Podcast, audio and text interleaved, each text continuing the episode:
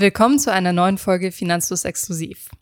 Heute geht es ums Thema Immobilien. Und zwar wollen wir euch die wichtigsten Immobilienbegriffe mitgeben, wenn ihr euch dafür interessiert, eine Immobilie zu kaufen oder auch zu verkaufen.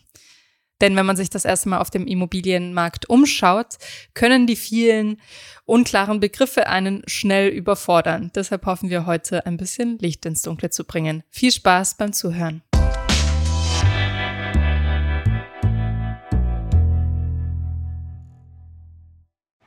Das Buch, was ich immer wieder empfehle, ist Deep Work, konzentriert arbeiten von Cal Newport. Ich finde das Buch spannend, da der Autor darin erklärt, wie wir uns in einer Welt voller Ablenkungen endlich wieder auf das konzentrieren, was wir eigentlich tun wollen. Hierbei geht er auf die Voraussetzung von Deep Work ein und zeigt auf, wie diese Fähigkeit trainiert und im Berufsalltag angewendet werden kann. Die Tipps aus dem Buch haben mir dabei geholfen, effektiver zu arbeiten. Und das in einer Zeit ständiger Kommunikation über verschiedenste Kanäle sowie dem Fakt, durchgängig online zu sein. Mit dem Learning aus dem Buch fühle ich mich jetzt deutlich produktiver in meinem Berufsalltag. Du hast auch Lust, über Deep Work zu lernen, gleichzeitig fehlt dir aber die Zeit und die Muße, dich durch ein ganzes Buch durchzuarbeiten? Da haben wir genau das Richtige für dich. Denn der Partner der heutigen Folge ist Blinkist. Mit Blinkist kannst du die sieben Kernaussagen des Buchs in nur 14 Minuten kennenlernen. Mit der App hast du Zugriff auf Zusammenfassungen von mehr als 6500 Sachbüchern zum Lesen und Anhören direkt auf deinem Smartphone. In kürzester Zeit erschließt du dir so wertvolles Wissen für dein Berufs- und Privatleben. Als Hörer und Hörerin des Podcasts hast du außerdem die Möglichkeit, Blinkist sieben Tage kostenlos zu testen und einen Rabatt von 40% auf das Jahresabo Blinkist Premium zu erhalten. Klicke dazu einfach auf den Link in den Podcast Show Notes oder geh auf blinkist.de slash Finanzfluss. Blinkist schreibt man B-L-I-N-K-I-S-T.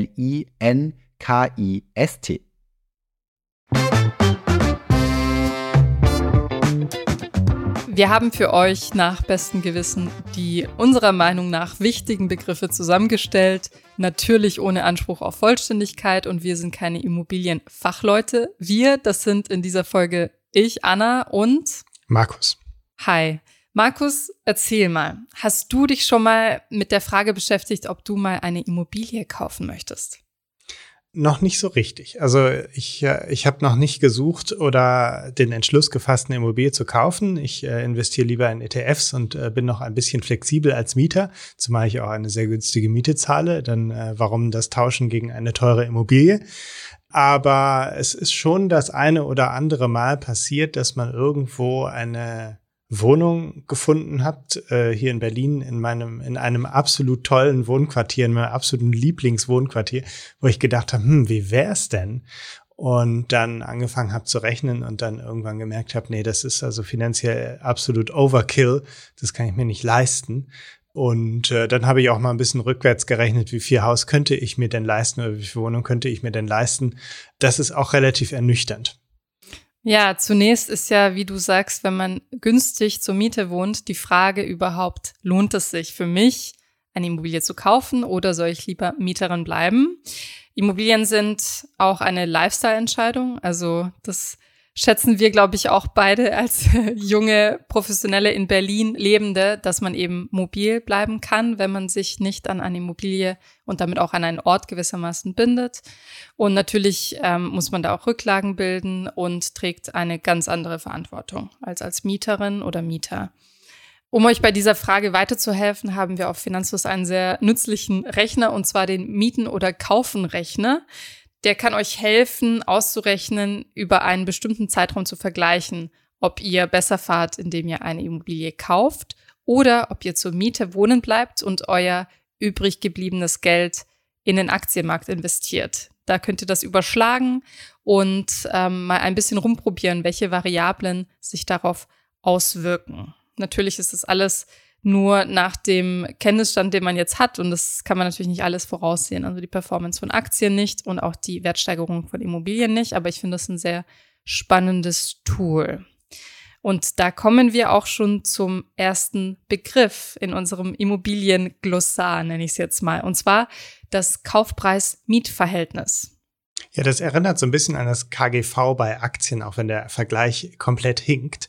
Das Kaufpreis-Mietverhältnis oder Kaufpreis-Mietpreisverhältnis ist einfach der Wert der Immobilie, also der Kaufpreis, nehmen wir mal 400.000 Euro, geteilt durch die Kaltmiete. Wenn wir sagen 100.000 Euro pro Monat, also 12.000 Euro pro Jahr, dann kommt man auf ein Verhältnis von 33,3. Andersrum wäre es übrigens die Rendite, aber es ist schöner mit solchen großen Zahlen, also mit ganzen Zahlen zu rechnen.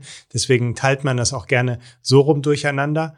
Und in der Regel sagt man, ein Faktor bis 20 ist relativ günstig. Ab 25 Euro wird es dann eher teurer und in unserem Beispiel 33,3 ist da schon relativ hoch. Aber es kommt natürlich sehr auch auf die äh, Stadt an. Es kommt ja auf die Lage innerhalb einer Stadt an, welches Mietpreis-Kaufpreis-Verhältnis oder welche Mietrendite am Ende da realistisch ist. Ganz vereinfacht gesagt beschreibt es ja, in wie vielen Jahren ich mit der Miete mir die Wohnung kaufen kann. Ne? Und 33 Jahre sind da schon viel, vor allem wenn heutzutage wir um die 30-Jährigen in den meisten Fällen uns noch nicht guten Gewissens eine Immobilie leisten können. Dazu könnt ihr euch auch unsere Folge anhören, die ich mit Mona gemeinsam gemacht habe. Ist es heute schwieriger geworden, sich eine Immobilie zu leisten als früher? Dann ist natürlich die Frage, wenn man berechnet ähm, das Kaufpreis-Mietverhältnis, wie viel Haus oder wie viel Wohnung kann ich mir eigentlich überhaupt leisten mit meiner Lebenssituation, mit meiner Vermögenssituation.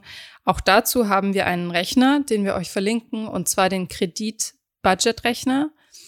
Und äh, die Faustregel für die monatliche Ratenzahlung ist, dass ihr maximal 35 Prozent eures Nettoeinkommens zur Darlehens-, also Kreditbegleichung hernehmen solltet. Also ganz ähnlicher Wert eigentlich wie bei den Warmmieten, die man monatlich bezahlt. Denn sonst könnte es euch ein bisschen zu sehr in die Enge treiben und zu ähm, Zahlungsschwierigkeiten kommen, wenn ihr in einer Notsituation seid oder ähnliches. Ja, ich hatte tatsächlich äh, für mich selbst das mal ein bisschen falsch durchgerechnet. Äh, ich nehme einfach meine Miete, teile sie durch den äh, Zins, den ich äh, für, eine, für, ein, für ein Darlehen bekommen würde und dann komme ich auf den Darlehensbetrag, den ich mir dann leisten kann. Aber da ist die Tilgung zum Beispiel noch nicht mit eingerechnet. Das hängt natürlich auch wieder davon ab, äh, wie lange man ihn rechnet. Also rein die Zinsen kann man auf diese Art berechnen. Alles andere ist ein bisschen komplizierter und da hilft euch dann der ähm, äh, Kreditbudgetrechner oder unser, wir nennen ihn auch gerne, wie viel Haus kann ich mir leisten, Rechner. so, jetzt gehen wir davon aus, ihr seid zu dem Schluss gekommen, ja, ich kann mir eine Immobilie leisten und ja, ich will mir eine Immobilie leisten. Jetzt geht es natürlich darum, eine Immobilie zu finden. Wenn ihr nicht gerade über zwei Ecken von einem Objekt gehört habt, dann stürzt ihr euch wahrscheinlich auf die Immobilienportale oder wendet euch an Makler, Websites und so weiter. Ein wichtiger Begriff ist äh, das Wörtchen bezugsfrei, denn das bedeutet, dass die Immobilie gerade nicht vermietet ist und wenn ihr sie als Eigenheim nutzen wollt, könnt ihr dann direkt nach Kauf rein. Wenn die Immobilie allerdings vermietet ist, oft steht da sowas dabei wie gut vermietet oder solides Mietverhältnis, dann wisst ihr, es wird ein bisschen trickier, wenn ihr da selbst rein wollt, denn es gibt eine Sperrfrist, bevor du Eigenbedarf anmelden kannst. Das heißt, wenn du selbst drin wohnen möchtest, musst du dann erstmal abwarten. Das kommt auf den Ort an in Deutschland und auf den Bundesstaat, in dem du kaufst. In Berlin ist es besonders streng. Da gilt eine Sperrfrist von zehn Jahren. Also da sind Mieter besonders geschützt. Anderswo in Deutschland sind es drei Jahre. Und das gilt es natürlich zu beachten. Und meine Beobachtung nach sind Immobilien, die vermietet sind, günstiger zu haben, was natürlich total Sinn ergibt, weil man dann auch an die oft niedrige Miete gebunden ist und die erstmal auch nur begrenzt erhöhen kann als Neueigentümer. Ja, und wenn man doch früher in die Immobilie rein möchte, dann äh, muss man sich einfach, äh, kommt, führt kein Weg daran vorbei, sich mit dem Mieter zu einigen. Das heißt, er muss da mitspielen und da sitzt man natürlich als Mieter am längeren Hebel und kann eventuell eine Abfindung vereinbaren. Das heißt, das macht dann den ganzen Kauf ein bisschen teurer, wenn man dem äh, Mieter auch noch äh, sowas zahlen muss. Entsprechend äh, mindert das dann auch den, auch deswegen den Wert der Immobilie. Guter Punkt, ja. Ihr habt es mitbekommen, die Preise sind aktuell sehr hoch. Zwar erholen sie sich wohl ein bisschen dank der Krise, dank in Anführungszeichen. Doch ein Begriff, den ihr bestimmt schon gesehen habt, wenn ihr euch nach Immobilien erkundigt, ist der Verkehrswert. Dieser kann auf unterschiedliche Arten ermittelt werden, zum Beispiel durch einen Gutachter. Das ist wohl die professionellste Art und Weise. Und der Verkehrswert setzt sich aus Vergleichswerten oder Dingen wie der Quadratmeterzahl und dem Zustand der Beschaffenheit des Hauses, dem Bodenrichtwert des Grundstücks und weiteren Faktoren zusammen. Dahingegen gibt es auch noch den Kaufpreis, das ist der Marktpreis, den Käufer am aktuellen Markt bereit sind zu zahlen, also Angebot und Nachfrage. Der Verkehrswert ist aber derjenige, der zum Beispiel bei Versteigerungen interessant ist, denn mit dem wird gerechnet. Und auch bei Banken ist der Verkehrswert eine Variable, die die Bank natürlich interessiert bei der Finanzierung, weil sie sich absichern möchte, dass sie euch nicht etwas finanziert, das das Geld überhaupt nicht wert ist. Wichtig ist, dass ihr, wenn ihr euer Budget kalkuliert und euch nach Immobilien umschaut und vielleicht auch nach solchen Immobilien umschaut, die renovierungs- oder sanierungsbedürftig sind, weil da kann man ja ein bisschen Geld sparen auf den ersten Blick, dass ihr diese Kosten mit berücksichtigt bei eurer Planung. Also Sanierungs- und Renovierungsarbeiten, da kann man auch ein bisschen was sparen, wenn man selbst Hand anlegt, dazu später mehr. Und natürlich ist es hilfreich, dass ihr, bevor ihr jetzt zum Notar rennt und den Vertrag unterzeichnet, euch weitere Infos einholt, so möglich. Denn das ist eine weit tragende Entscheidung, idealerweise fürs Leben oder eben zumindest für einige Jahre. Zum Beispiel den Energieausweis, jetzt in aktuellen Zeiten natürlich sehr wichtig. Genau, der Energieausweis interessiert tatsächlich auch nicht nur als Eigentümer, sondern auch als Mieter. Auch als Mieter muss man den vorgezeigt bekommen, bevor man einen Mietvertrag unterschreibt und der zeigt an, wie energieeffizient ein Gebäude ist, äh, da drin steht, welche Energieträger es gibt. Also ich habe tatsächlich äh, jetzt, als die Energiekrise begann, äh, mal wieder in die alten Unterlagen reingeschaut, weil ich wissen wusste, womit heizen wir eigentlich. Ich wusste es nicht, aber im Energieausweis, den meine Vermieterin mir damals äh, gegeben hat, steht das drin. Hoffentlich kein Gas. Nee, es ist ähm, Öl. Es ist hm. äh, in Berlin ja noch relativ häufig äh, Öl. Ähm, seit 2009, ich hatte es gerade schon angedeutet, gibt es eine Pflicht für die meisten Wohngebäude, einen solchen Energieausweis zu haben. Bei Mietern ist es auf jeden Fall so, dass sie den unaufgefordert vor Vertragsabschluss euch zukommen lassen müssen. Und ich gehe davon aus, dass es bei Käufen ähnlich ist. Vielleicht weißt du da mehr drüber. Genau, das ist für die meisten Gebäude Pflicht. Ausnahmen gibt es zum Beispiel bei denkmalgeschützten Gebäuden oder bei sehr kleinen Mikro-Apartments, sage ich jetzt mal, unter einer gewissen Quadratmeterzahl. Dann, was ich äh, bei Berliner Annoncen auch immer wieder sehe, ist oder immer sehe, ist das Hausgeld. Das ist der Vorschuss, den du als Eigentümer pro Monat an die Immobilienverwalter bezahlst. Das kann man grob vergleichen mit der Nebenkostenvorauszahlung als Mieter. Also der Unterschied zwischen Netto-Kaltmiete und Warmmiete. Ein Richtwert sind drei Euro pro Quadratmeter, aber da gibt es natürlich eine Spanne, die darauf ankommt, wie viele Rücklagen gebildet werden, welche Kosten anfallen und so weiter. Aber das solltet ihr auf jeden Fall auch berücksichtigen, denn kostenlos ist es natürlich nicht, so eine Immobilie zu halten. Gedeckt werden damit unter anderem Betriebskosten wie die Abfallentsorgung, also wirklich vergleichbar mit den Nebenkosten, die ich zum Beispiel als Mieterin vorauszahle, auch Personalkosten für Hausmeister und Co. und die Rücklage die sehr wichtig ist. Genau, diese Instandhaltungsrücklage, die eine solche Wohnungseigentümergemeinschaft aufbaut, ist der Unterschied zu den Nebenkosten im Prinzip, die man als Mieter sonst zahlt. Aber selbst wenn man ein eigenes Haus besitzt und äh, nicht in einer Wohnungseigentümergesellschaft ist, dann hat man ja eigentlich auch eine Art Hausgeld, das einem jeden Monat fehlt oder das man zumindest irgendwie zurücklegen muss. Einmal durch die Betriebskosten, logisch, aber eben äh, auch dadurch, dass man wenn man solide haushaltet, immer eine Rücklage bilden muss für Instandhaltungen, die geplant oder ungeplant auftreten.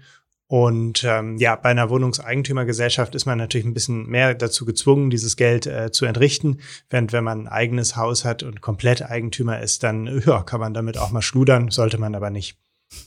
Ja, wir haben es vorhin schon erwähnt beim Verkehrswert.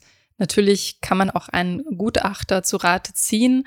Und gerade bei einem großen Kauf oder bei einem Kauf einer Immobilie, die Sanierungsbedarf aufzuweisen scheint, kann es sich durchaus lohnen, einen unabhängigen Gutachter einzuschalten. Und der Preis für ein Kurzgutachten kostet zwischen 100 und 500 Euro. Aber auch da ist es nach oben offen, je nachdem, äh, welchen Experten ihr da zu Rate zieht und ähm, wie aufwendig das Gutachten ist. Es gibt auch tatsächlich Banken, die das verlangen, bevor sie einen Kredit geben, weil sie, die Bank möchte sich ja absichern. Wir kommen gleich noch zum Thema Grundschuld und äh, Hypothek. Ähm, die Bank möchte ja sicher gehen, dass äh, das Haus auch einen entsprechenden Gegenwert hat und ich denen das nicht einfach nur so erzählt habe oder das völlig überteuert ist. Entsprechend ähm, schaut sich die Bank gerne durch einen Gutachter das Haus auch nochmal an und der versichert sich, dass es tatsächlich einen angemessenen Wert hat zu dieser Grundschuld. Und ähm, ich habe das tatsächlich auch schon gesehen. Ich hatte äh, einen Vermieter, der das Haus verkauft hat an einen anderen Vermieter. Dann habe ich natürlich direkt erstmal gegoogelt, oh, wie ist denn das jetzt mit Eigenbedarf? Nicht, dass er selber da wohnen will. Dann bin ich auf den Begriff äh, dieser Sperrfrist, die wir schon erwähnt haben, gekommen. Äh, aufmerksam wurde ich dadurch äh, darauf, dass äh, bei mir tatsächlich ein Gutachter durch die Wohnung lief. Also der hatte einen solchen Gutachter dabei, um das alles zu begutachten. Und ähm, dann äh, trat der Fall ein. Es gibt nämlich äh, bei einem Kaufvertrag einer Immobilie eine sogenannte Offenbarungspflicht. Der Verkäufer einer Immobilie muss den potenziellen Käufer über alle Umstände informieren, die seine Kaufentscheidung beeinflussen können. Das heißt, wenn es irgendwelche Mängel gibt oder irgendwelche Sachen vielleicht auch nicht dem Baurecht entsprechen, das ist auch ein Mangel, dann äh, muss er ihm das sagen, denn die mindern ja den Wert der Immobilie und ähm, entsprechend hätte man sich vielleicht anders entschieden, wenn man diesen Mangel gekannt hätte. Erkennbare Mängel muss der Käufer selbst bemerken, nach dem Prinzip gekauft wie gesehen. Also wenn eine Wand komplett äh, durchnässt ist voller Schimmel, äh, dann, dann hat man das gesehen und in Kauf genommen, aber andere Mängel eben nicht. Und bei diesem Vermieter, bei mir war es tatsächlich so, dass äh, der Verkäufer einen illegalen Umbau am Haus vorgenommen hatte im Dachgeschoss und da eine Wohnung mehr ähm, errichtet hatte, als er durfte. Ich glaube, er hatte keine Baugenehmigung dazu. Wow. Dann hat ähm, mein neuer Vermieter dieses Haus gekauft und später hat er dann bemerkt, oh, das ist hier doch brandschutzrechtlich und so alles gar nicht in Ordnung. Und die Mieter, die da drin wohnen, dürften da eigentlich auch nicht drin wohnen.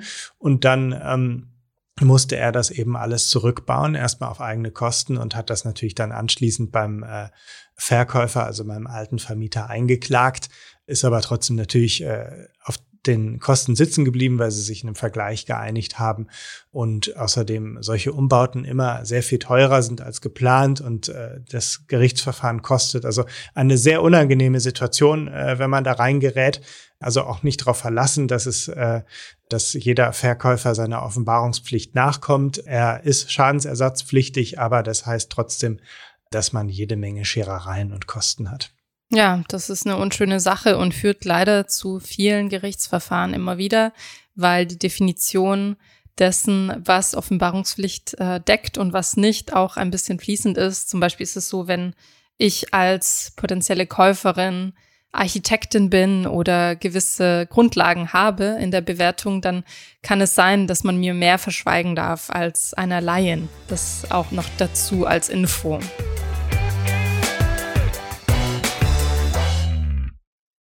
Jetzt gehen wir aber mal von dem optimistischen Fall aus, dass ihr gut informiert in diese Kaufentscheidung geht und euch jetzt eine Finanzierung suchen müsst. Denn spätestens, wenn ihr das Objekt gefunden habt, wenn nicht sogar davor, solltet ihr das Kreditinstitut oder am besten noch mehrere Kreditinstitute natürlich eurer Wahl besuchen Du hast jetzt geklärt, wie groß dein Budget ist. Du hast hoffentlich geklärt, wie groß das Darlehen ist, das du haben möchtest, und zwar inklusive Kaufnebenkosten. Dafür ist der Richtwert 10 bis 15 Prozent des Kaufpreises. Dazu gegebenenfalls noch Sanierungs- oder Renovierungskosten. Und jetzt geht es an die Finanzierung. Ihr habt bestimmt schon den Begriff Eigenkapitalquote gehört. Das ist derjenige Anteil, den du selbst aus Erspartem leistest. Gehen wir wieder von unserer Immobilie für 400.000 Euro aus und von meinen bereits angesparten imaginären 100.000 Euro, dann entspricht das 25 Prozent Eigenkapitalquote, was ganz gut ist, denn empfohlen werden aktuell ungefähr 20 bis 30 Prozent des Verkaufspreises inklusive Nebenkosten. Und Entsprechend den Rest macht dann die Fremdkapitalquote aus. Das ist der Anteil, den du über ein Darlehen finanzierst, klassischerweise der Kredit bei der Bank. Es gibt auch Fälle, in denen man voll finanziert oder sogar darüber hinaus, also mehr als 100 Prozent finanziert, um auch etwaige zusätzliche Kosten noch mit abzudecken. Das ist natürlich höchst riskant und war mit einer der Gründe, warum wir in die Finanzkrise geschlittert sind, in die letzte.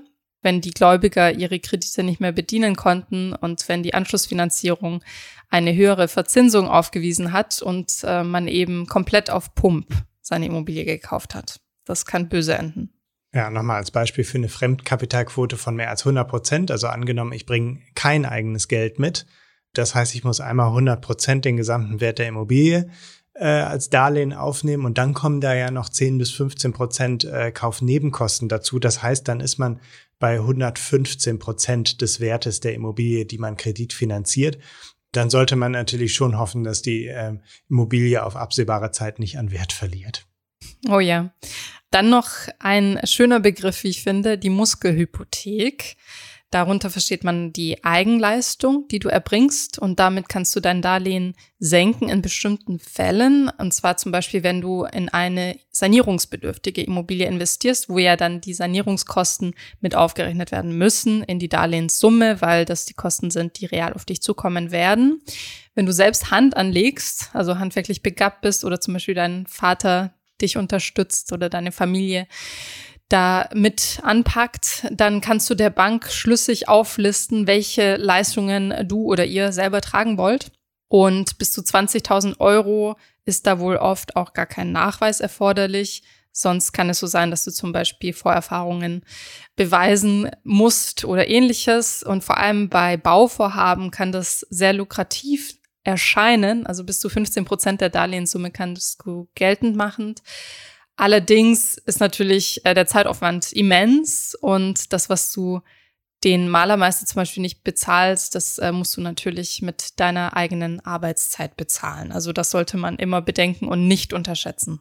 Wir hatten auch ein sehr interessantes Interview auf unserem YouTube-Kanal mit Tobias Just, einem Immobilienexperten, Professor für Immobilienwirtschaft, wenn ich mich nicht täusche. Und der hat auch nochmal sehr deutlich gesagt, dass äh, man einen solchen Immobilienkauf natürlich sehr viel lukrativer, sehr viel rentierlicher machen kann, wenn man sehr viel eigene Leistung da auch reinsteckt. Also wer handwerklich begabt ist, kann äh, mehr Rendite aus einer Immobilie rausholen als jemand, der nicht handwerklich begabt ist. Allerdings darf man die eigenen Arbeitsstunden da nicht mit einrechnen. Genau. Und es ist natürlich für jeden Käufer und jede Käuferin super interessant zu sehen, welche Kreditkonditionen man vorgeschlagen bekommt. Da nochmal der Hinweis, vergleicht mehrere Angebote unbedingt denn nur dann könnt ihr eine gute Entscheidung treffen. Es kommt zum einen auf eure Arbeitssituation an. Natürlich ist es für Selbstständige bekanntermaßen schwieriger, weil die wirtschaftliche Planbarkeit eine andere ist als bei unbefristet Angestellten bei einem großen deutschen Unternehmen. Und auch auf deine Vermögenssituation kommt es an. Also wenn du richtig viel Eigenkapital mitbringst, dann ist das natürlich eine große Sicherheit und auch die Darlehenssumme reduziert sich dadurch. Also auch die Höhe des Darlehens wirkt sich natürlich auf die Kreditkonditionen aus und die Länge des Darlehens. Übrigens, was Kreditsicherheiten angeht, ist es für diejenigen unter euch interessant, die in Aktien und ETFs anlegen, dass natürlich, was im Aktienmarkt investiert ist, nicht eins zu eins angerechnet wird als Kreditsicherheit, denn das Geld ist ja nicht im Moment nicht liquide verfügbar.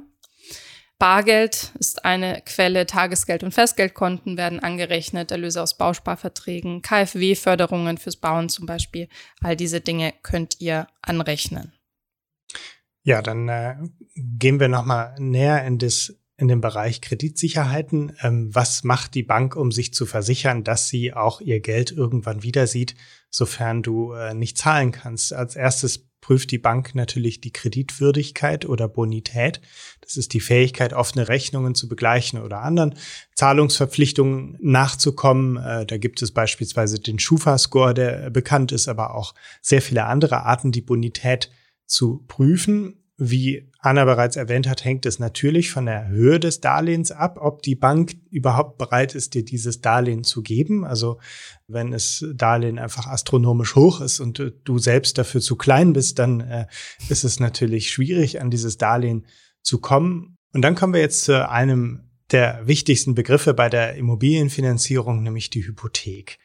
Die Bank wird mit sehr großer Wahrscheinlichkeit die Immobilie, die du kaufst, belasten wollen. Das bedeutet, sie bekommt sozusagen dein Haus als Pfand. Sie bekommt es natürlich nicht, sondern äh, die Hypothek wird ins Grundbuch eingetragen und solltest du deinen Verpflichtungen nicht nachkommen und zahlungsunfähig sein, dann hat die Bank Zugriff auf dieses Haus und kann dieses Haus liquidieren und bekommt dann dafür einen gewissen Wert. Und dafür interessiert im äh, Zusammenhang mit Gutachtern natürlich die Bank der Wert des Hauses. Allerdings interessiert es sie jetzt nicht so wahnsinnig doll, was du dafür bezahlt hast, sondern es interessiert sie in dem Fall natürlich, was sie dafür bekommen kann, wenn du ausfällst. Und das ist der sogenannte Beleihungswert. Das ist die Bemessungsgrundlage für das Immobiliendarlehen und der orientiert sich an der Summe, die die Bank im Fall einer Versteigerung laut ihrer eigenen Kalkulation erzielen kann. Meistens wird die Hypothek synonym verwendet mit der Grundschuld. Das ist aber ein großer Unterschied. Hypotheken werden äh, zunehmend seltener vergeben, sondern man trägt eine Grundschuld ins äh, Grundbuch ein. Und die, der Unterschied zwischen der Hypothek und der Grundschuld ist, dass die Hypothek sich auf ein spezifisches Darlehen bezieht. Das heißt, wenn nur dieses Darlehen ausfällt, dann hat die Bank Zugriff auf das Haus. Aber es wird in der Biografie eines Hausbesitzers wahrscheinlich auch hin und wieder mal passieren, dass er umfinanziert, weil vielleicht die Zinsen steigen, weil man das Darlehen äh, kündigen darf, äh, weil man ein günstigeres findet, etc. etc. Vielleicht gibt einem die Bank auch günstigere Konditionen. Das, die Grundschuld deckt alle Verpflichtungen gegenüber einem bestimmten Gläubiger ab, so dass es das natürlich flexibler macht, wenn man zumindest nicht den Gläubiger wechselt, also die Bank wechselt, äh, auch hin und wieder mal das Darlehen zu wechseln ohne dann äh, immer wieder was neu ins Grundbuch eintragen zu müssen. So viel dazu, welche Sicherheiten ihr der Bank geben müsst und wie der Wert bemessen wird. Nun fragt ihr euch bestimmt, äh, das passiert natürlich nicht umsonst. Die Bank möchte auch Gebühren dafür einziehen. Und vielleicht fragt ihr euch auch, wie läuft so eine Tilgung eigentlich ab? Zunächst erstellt die Bank in der Regel einen Tilgungsplan, der gibt einen Überblick über die regelmäßigen Zahlungspflichten von dir als Gläubiger oder Gläubigerin und listet die Details auf, also die Art des Kredits, die Zahlungsfälligkeiten, die Höhe der Restschuld, also der verbleibende Betrag, dann den Zinssatz, den Tilgungssatz und die Auswirkungen von Sondertilgungen. Wir gehen diese Begriffe alle noch durch. Die Annuität beziehungsweise Tilgung ist die Jahreszahlung, also Zins inklusive Tilgung auf dein Darlehen. Die Annuität hängt von der Kreditdauer ab, also je kürzer deine Kreditlaufzeit, desto höher ist natürlich die Annuität. Wenn ich einen Betrag von 200.000 über zehn Jahre stretche im Vergleich zu fünf Jahren, dann ist natürlich die Annuität, also die jährliche Belastung viel höher bei dem kürzeren Zeitraum. Dadurch, dass die Tilgung höher ist. Genau. Dann gibt es dem entgegen auch noch die Finanzierungsdauer. Die gibt zunächst nur an, wie lange der Kredit an sich festgeschrieben ist, aber nicht, und Achtung, aufgepasst, nicht wie lange die Konditionen, die ihr vereinbart, festgeschrieben sind. Denn das ist die Sollzinsbindung beziehungsweise der Fixzins. Also wenn du zum Beispiel einen Zinssatz vereinbarst, wenn du Glück hattest, hast du das zum Beispiel vor einem Jahr gemacht, da hast du vielleicht noch einen Zinssatz von 1,5 Prozent dir sichern können. Dann wird ein Zeitraum vereinbart mit dem Kreditinstitut, in dem sich dieser Zinssatz nicht verändert, selbst wenn der Leitzins angehoben wird, wie es jetzt zum Beispiel der Fall war. Allerdings muss man da auch beachten, ob das ein gebundener Sollzins ist oder ob das ein variabler Zins ist, denn der variable Zins ändert sich, sobald der Leitzins um 0,2 Prozent mindestens angehoben wird, was der Fall war. Dann erkläre ich euch noch ganz kurz, was Sollzins bedeutet. Früher hat man auch Nominalzins gesagt. Mittlerweile ist Sollzins weit geläufiger. Das ist der Nettozins für das Darlehen ohne Nebenkosten. Nun fragt ihr euch vielleicht, was sind die Nebenkosten schon wieder? Die sind enthalten im effektiven Jahreszins oder auch Effektivzins, zu dem mittlerweile die Kreditinstitute auch angehalten sind, ihn anzugeben. Und zwar ist das für euch als Käufer oder Käuferin die interessante Zahl, euch anzuschauen. Denn damit könnt ihr Kredite wirklich vergleichen. Das ist sozusagen wie wenn ihr in ein ETF investiert und die Gebühren mit berücksichtigt, die TER, damit ihr wirklich wisst, was unterm Strich ein guter Deal für euch ist und ähm, alle Ordergebühren und so weiter mit berücksichtigt. Im Einzelnen sind die Kosten, die der effektive Jahreszins im Gegensatz zum Sollzins berücksichtigt, die Vermittlungsprovision der Bank, die Kontoführungsgebühren für das Darlehenskonto, die Bereitstellungszinsen und die Transaktionskosten. Außerdem berücksichtigt er, und das ist jetzt ein bisschen kompliziert zu verstehen, die unterjährige Verzinsung. Denn ihr zahlt euer Darlehen ja monatlich ab und nicht einmal im Jahr. Ich habe auch mal geschaut nach Beispielen. Natürlich ist es höchst individuell, wie sich euer Darlehen gestaltet und das Angebot, das euch angeboten wird. Aber wenn ein Sollzins zum Beispiel 2,5 Prozent beträgt, dann kann man mit einer Differenz von, sagen wir mal, 0,2 Prozent beim Effektivzins rechnen, die noch oben drauf kommen. Also dann wären wir bei 2,7 Prozent Effektivzins. Ja, und dann gibt es noch eine sehr interessante Größe, wenn ihr baut, saniert oder was auch immer und ihr den Kredit nicht direkt auf einmal abrufen könnt. Das ist, glaube ich, ein Risiko von dessen Existenz die meisten erst wissen, wenn es eintritt. Äh, sagen wir mal, ihr habt äh, ein, ihr baut ein Haus und der ganze Bau verzögert sich. Und normalerweise zahlt man natürlich dann in Tranchen, je nachdem, welche Phase abgeschlossen ist bei dem Bau. Ähnlich kann es auch bei einer Sanierung sein.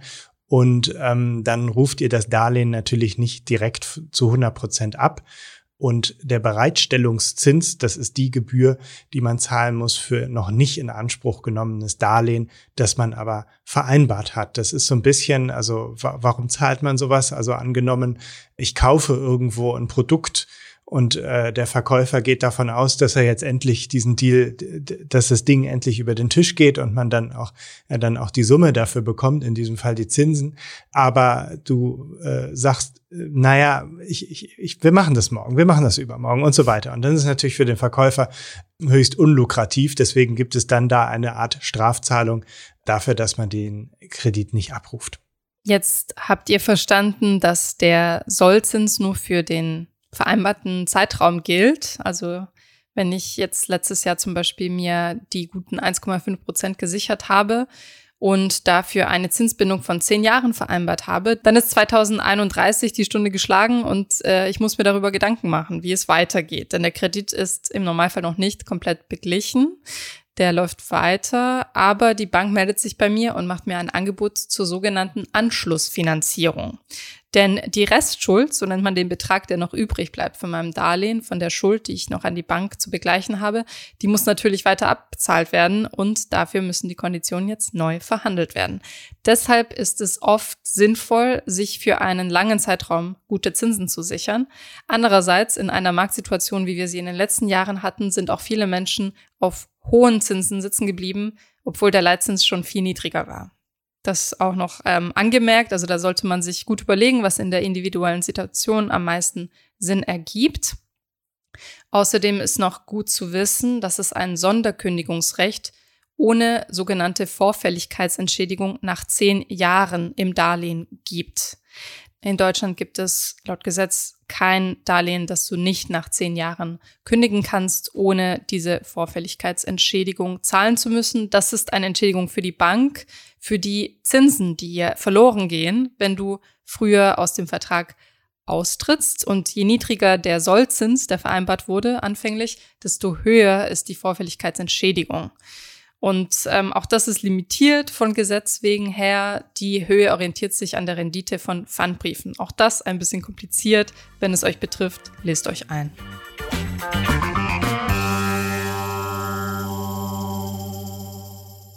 So, zurück von den trockenen Zahlen wieder ins Haus. Finanzierung ist gesichert. Jetzt findet die Übergabe statt. Und die Übergabe ist juristisch nicht ganz unkompliziert. Also wenn ich jetzt sage, liebe Anna, ich äh, verkaufe dir hier dieses Lineal, das auf meinem Tisch liegt, für einen Euro, dann gebe ich dir dieses Lineal und du gibst mir den Euro, also Zug um Zug, damit wir beide wissen, äh, äh, keiner läuft zwischendurch weg und hat das Lineal oder hat den Euro und das andere Ding nicht übergeben. Das ist natürlich beim Haus nicht so einfach. Das ist deswegen alles ein bisschen komplizierter, aber wir gehen da jetzt der Reihenfolge nach einmal durch.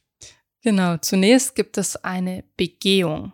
Die letzte Begehung, also ein äh, fast zeremonielles Event, Da gehen Verkäufer und Käufer, optional auch Makler und Sachverständiger durch die Immobilie und das ist die letzte Möglichkeit, Mängel festzustellen und die Beseitigung zu vereinbaren. Das kennt ihr bestimmt auch von der Wohnungsübergabe. Also bei mir war das auch so, da wurde dann schön ganz fein säuberlich notiert, wo welcher Schaden besteht, damit ich später nicht dafür belangt werde, wenn ich dann wiederum ausziehe. Es gibt ein Recht auf Nachbesserung des Käufers Ansonsten gibt's noch die Sachmängelhaftung. Wir haben ja vorhin auch schon die Offenbarungspflicht besprochen. Da muss man sich dann aber gegebenenfalls mit einem Anwalt drum kümmern, wenn das nicht unkompliziert gelöst werden kann. Dann gibt es auch ähnlich wie bei einer Mietwohnung ein Übergabeprotokoll, also diese ganzen äh, typischen Dokumente, die dann angefertigt werden. In diesem Fall ist es natürlich äh, relevanter, denn das geht dann an den Notar und ist wichtig für die weiteren Schritte. So, die Begehung ist erfolgreich abgeschlossen. Ihr habt etwaige Mängel notiert und euch geeinigt. Jetzt kommt der Notar ins Spiel. Jeder Immobilienkaufvertrag muss nämlich von einem Notar beurkundet sein. Den kann man nicht einfach mündlich abschließen. Das ist äh, ein sehr wichtiger, festgelegter Prozess. Und noch vor der Vertragsunterzeichnung müsst ihr den Notar mit einschalten, denn spätestens zwei Wochen vor dem offiziellen Notartermin muss ein Kaufvertragsentwurf vorliegen, den der Notar dann an dich als Käufer und an den Verkäufer oder die Verkäuferin aushändigt und der unterschrieben sein muss bis zu dem offiziellen Beurkundungstermin. Ja, und da das äh, eben eine so wirtschaftlich bedeutende Transaktion ist, so ein Immobilienkauf, kann man das auch nicht wie bei anderen Gegenständen machen, dass man mal eben irgendwie auf einer Serviette den Vertrag schreibt, sondern den Vertrag den Vertragsentwurf macht der Notar, der stellt sicher, dass dieser Vertrag auch sozusagen wasserfest ist, dass der ähm, rechtlich so in Ordnung ist und erklärt natürlich auch beide Seiten darüber auf, was dieser Vertrag für sie für Folgen hat, was bestimmte Klauseln für sie für Folgen haben. Also er hat da eine gewisse sichernde Wirkung, aber er, er bringt auch eine gewisse Dienstleistung an beide Parteien. Wenn man dann beim Notar ist, dann liest der Notar den Vertrag Wort für Wort noch einmal vor der Vertrag gliedert sich in unterschiedliche Teile, unter anderem die sogenannte Auflassung. Auflassung ist die Einigung über die Übergabe. Also es ist, es ist ja im Prinzip ein Unterschied zwischen der Einigung dass die Transaktion stattfinden soll und dann nochmal, dass es auch übergeben wird. Normalerweise passiert sowas gleichzeitig, wenn man äh, einfach irgendwie einen beweglichen Gegenstand übergibt und der ähm, Notar ähm, nimmt eine sogenannte Auflassungsvormerkung vor, die stellt sicher, dass zwischendurch nicht jemand anderes äh, dieses Haus auch kauft und äh, dann schneller sich ins Grundbuch einträgt. Zum Grundbuch kommen wir später noch. Dann bist du wieder als Käuferin oder Käufer gefragt. Und zwar musst du jetzt wieder so einen bürokratischen Schritt unternehmen. Und zwar bestellst du mithilfe deiner Bank die Eintragung der Grundschuld. Erst dann erhältst du die Kreditsumme von der Bank und musst den Kaufpreis an den Verkäufer auf die vereinbarte Weise bezahlen. Und erst danach kannst du offiziell Eigentümerin werden, weil du dann ins Grundbuch darfst. Wenn alles protokolliert wurde, dass du bezahlt hast, dass du die Grundschuld eingetragen hast, und dass die Bank natürlich den Kredit gewährt hat. Jetzt geht's also an die Bezahlung. Und auch die geht nicht einfach so von einer Hand in die andere, in der Regel zumindest. Genau, äh, auch hier ist wieder eine größere Summe im Spiel. Man kann ja jetzt nicht einfach das äh, Geld im Umschlag mitnehmen, nachdem man es von der Bank abgehoben hat, äh, bekommt gleichzeitig den Schlüssel und überreicht den Umschlag, sondern auch das ist wieder ein bisschen komplizierter. Theoretisch könnte man versuchen, das irgendwie Zug um Zug zu machen. Und ich hatte tatsächlich mal einen äh, Professor, der eine Privatrechtsvorlesung an meiner Uni, also ich habe kein Jura studiert, ich bin kein Jurist, ähm, gegeben hat. Und der hatte eine Geschichte erzählt, wie er das damals gemacht hat. Und er wollte es wirklich Zug um Zug machen. Das heißt, es kam zum Termin der Schlüsselübergabe. Er hatte vorher mit seiner Bank geklärt, dass eine Überweisung vorbereitet wird, aber noch nicht abgeschickt wird und dass er mit seinem Handy am Ohr der Bank sagen kann, jetzt das Geld losschicken, alle Beteiligten können mithören, die Bank bestätigt das und dann bekommt er den Schlüssel überreicht. Klingt ein bisschen einfacher, als es wahrscheinlich in Wirklichkeit war, weil die Gegenseite ja auch wissen muss, dass er wirklich die Bank ist. In der Regel läuft es aber so, dass man äh, das Geld auf ein Treuhandkonto beim Notar überweist. Der Notar ist ja die neutrale Instanz, die dafür sorgt, dass dieser Vertrag ordentlich über die Bühne geht. Und dann äh, gibt der Notar eben das Geld frei, wenn das Geld dann eben freigegeben werden darf. Und somit hat man dann einen, einen, einen neutralen Vermittler, der dafür sorgt, dass die ganze Übergabe sowohl des Hauses als auch des Geldes reibungslos über die Bühne geht und niemand dabei betrogen wird. Ja, und vor dieser Übergabe klärt der Notar noch mit dem Finanzamt, dass ihr die Grunderwerbsteuer entrichtet. Das sind je nach Bundesland 3,5 bis 6 Prozent des Kaufpreises. Und dann natürlich auch die Kaufnebenkosten. Unter anderem so ein Makler beteiligt war. Die Maklerprovision, da sind zwischen 3 und 6 Prozent des Kaufpreises üblich. Seit Ende 2020 müssen private Käufer maximal die Hälfte der Maklerprovision bezahlen, so ihr sie nicht selbst beauftragt habt. Also wenn der Verkäufer den Makler beauftragt hat. Wenn du als Käufer den Makler beauftragst, bezahlst du ihn auch ganz. Und in aller Regel treffen dich als Käufer auch die Notarkosten, die Grundbuchkosten. Das sind insgesamt als Richtwert 1,5 Prozent des Kaufpreises. Auch da kommt es drauf an. Ungefähr 1 Prozent Notarkosten und 0,5 Prozent Grundbuchkosten. Das kann je nach Wert der Immobilie auch mehr oder weniger sein, eher mehr. dazu kommt die Grundsteuer, wie gesagt. Und der Verkäufer wiederum bezahlt die Gebühr für die Löschung der Grundschuld, also seiner Grundschuld, damit ihr in das Grundbuch rein könnt. Alles ein bisschen kompliziert und friemelig, aber so läuft das ab.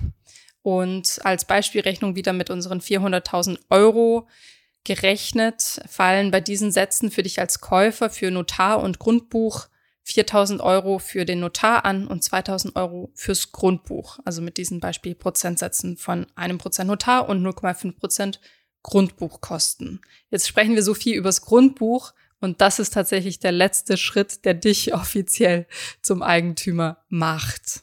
Ja, normalerweise ist ähm, wenn man nachweisen möchte, äh, wer ist Eigentümer an einer Sache, dann läuft das juristisch so ab, dass man es historisch betrachtet und guckt, es wurde von Person so und so an Person so und so und per, an Person so und so übergeben und dann ist diese Person eben ähm, Eigentümer dieser Sache, so ein bisschen wie beim Fahrzeugbrief oder wie in der Blockchain. Und das Grundbuch ist da nochmal eine Instanz, die dafür ein bisschen mehr Ordnung sorgt, damit äh, nicht irgendjemand behauptet, hey, das, das war doch mein Haus, äh, ich habe dort da mal einen Schlüssel bekommen von meinem Vermieter oder was auch immer.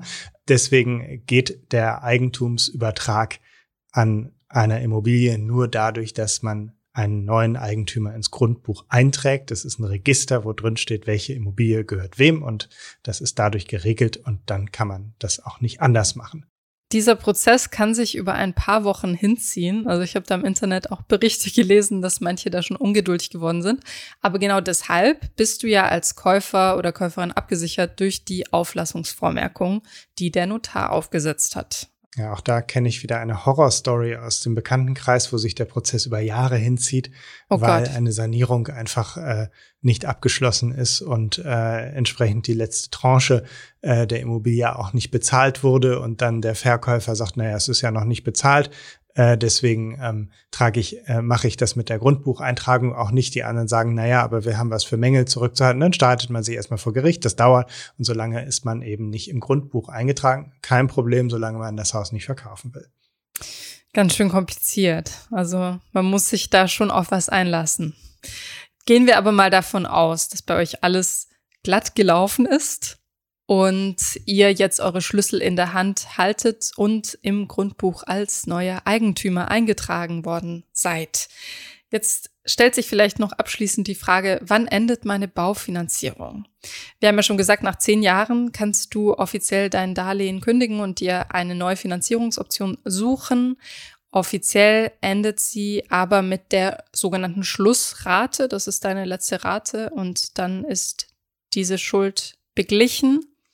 Wenn du deinen Kredit nicht begleichen kannst, was sozusagen das Worst-Case-Szenario wäre in der Immobilienfinanzierung, dann droht die Zwangsvollstreckung. Wir haben ja vorhin schon darüber gesprochen, welche Sicherheiten sich die Bank hernimmt, damit sie im Fall der Fälle auch abgesichert ist. Davor gibt es natürlich Mahnungen, Zahlungserinnerungen und so weiter. Und auch da fallen wieder Kosten für dich an. Aber genau, das ist die Ultima Ratio. Ja, das ist, glaube ich, für jeden Beteiligten der größte Horror. Dieser Professor, den ich vorhin mal erwähnt hätte, hatte, sagte, für den Juristen ist das schlimmste anzunehmende Ereignis nicht der Tod, sondern die Insolvenz. okay. Denken wir mal ein paar Jahre weiter. Du willst deine Immobilie weiterverkaufen. Nach einigen Jahren, vielleicht weil du mit dir spekuliert hast oder auch weil du dir was anderes überlegt hast, was du mit deinem Vermögen anstellen möchtest. Dann bezahlst du auf den erlösten Gewinn beim Verkauf eine sogenannte Spekulationssteuer. Die Höhe der Spekulationssteuer entspricht deinem Einkommensteuersatz und sie fällt nur an, wenn du die Immobilie nach weniger als zehn Jahren wieder verkaufst. Eine Ausnahme, die ich sehr interessant finde, gilt, wenn du oder deine Familie, also das ist klar geregelt, wer da als Familie gilt oder nicht, im Jahr des Verkaufs und in den zwei Jahren davor, also nach drei Jahren nach Kauf, die Immobilie weiter verkaufst, nachdem du sie selbst genutzt hast in diesen drei Jahren. Dann bezahlst du nämlich keine Steuer auf den Gewinn. Das ist ein interessanter kleiner Trick. Ja, damit sind wir am Ende dieser Folge. Es ist alles sehr komplex, weil es eben auch um eine sehr bedeutende, für die meisten Leute die größte finanzielle Entscheidung ihres Lebens geht. Und die will natürlich A gut überlegt sein, B gut finanziert sein und ähm, C auch juristisch wasserdicht sein. Und das macht alles wahnsinnig kompliziert. Wir hoffen, wir haben euch ein bisschen da eingeführt, dass ihr die ganzen Begriffe, in denen man immer wieder mal begegnet, ähm, mit denen was anfangen könnt. Und wem das Ganze jetzt zu kompliziert ist oder wer jetzt nach dieser Folge denkt, puh, Immobilien noch nicht, der kann sich unsere Folge 271 anhören, in der wir euch erzählen, wie ihr sozusagen klein anfangen könnt und via REITs und Immobilienaktien in Immobilien investieren könnt, ohne gleich eine eigene Immobilie zu finanzieren. Danke fürs Zuhören und bis zum nächsten Mal. Bis dann.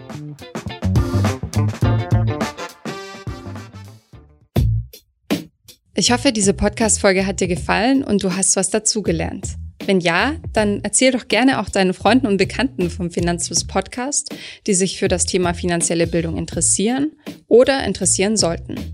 Wenn du uns auf iTunes zuhörst, dann lass uns gerne eine positive Bewertung da. Das sorgt dafür, dass wir noch besser auffindbar werden. Alle wichtigen Links und Verweise findest du wie immer in den Shownotes zu diesem Podcast. Auf unserer Homepage findest du außerdem eine ausführliche Beschreibung zu jeder Folge. Du findest sie unter finanzfluss.de slash podcast. Vielen Dank fürs Zuhören und bis zum nächsten Mal.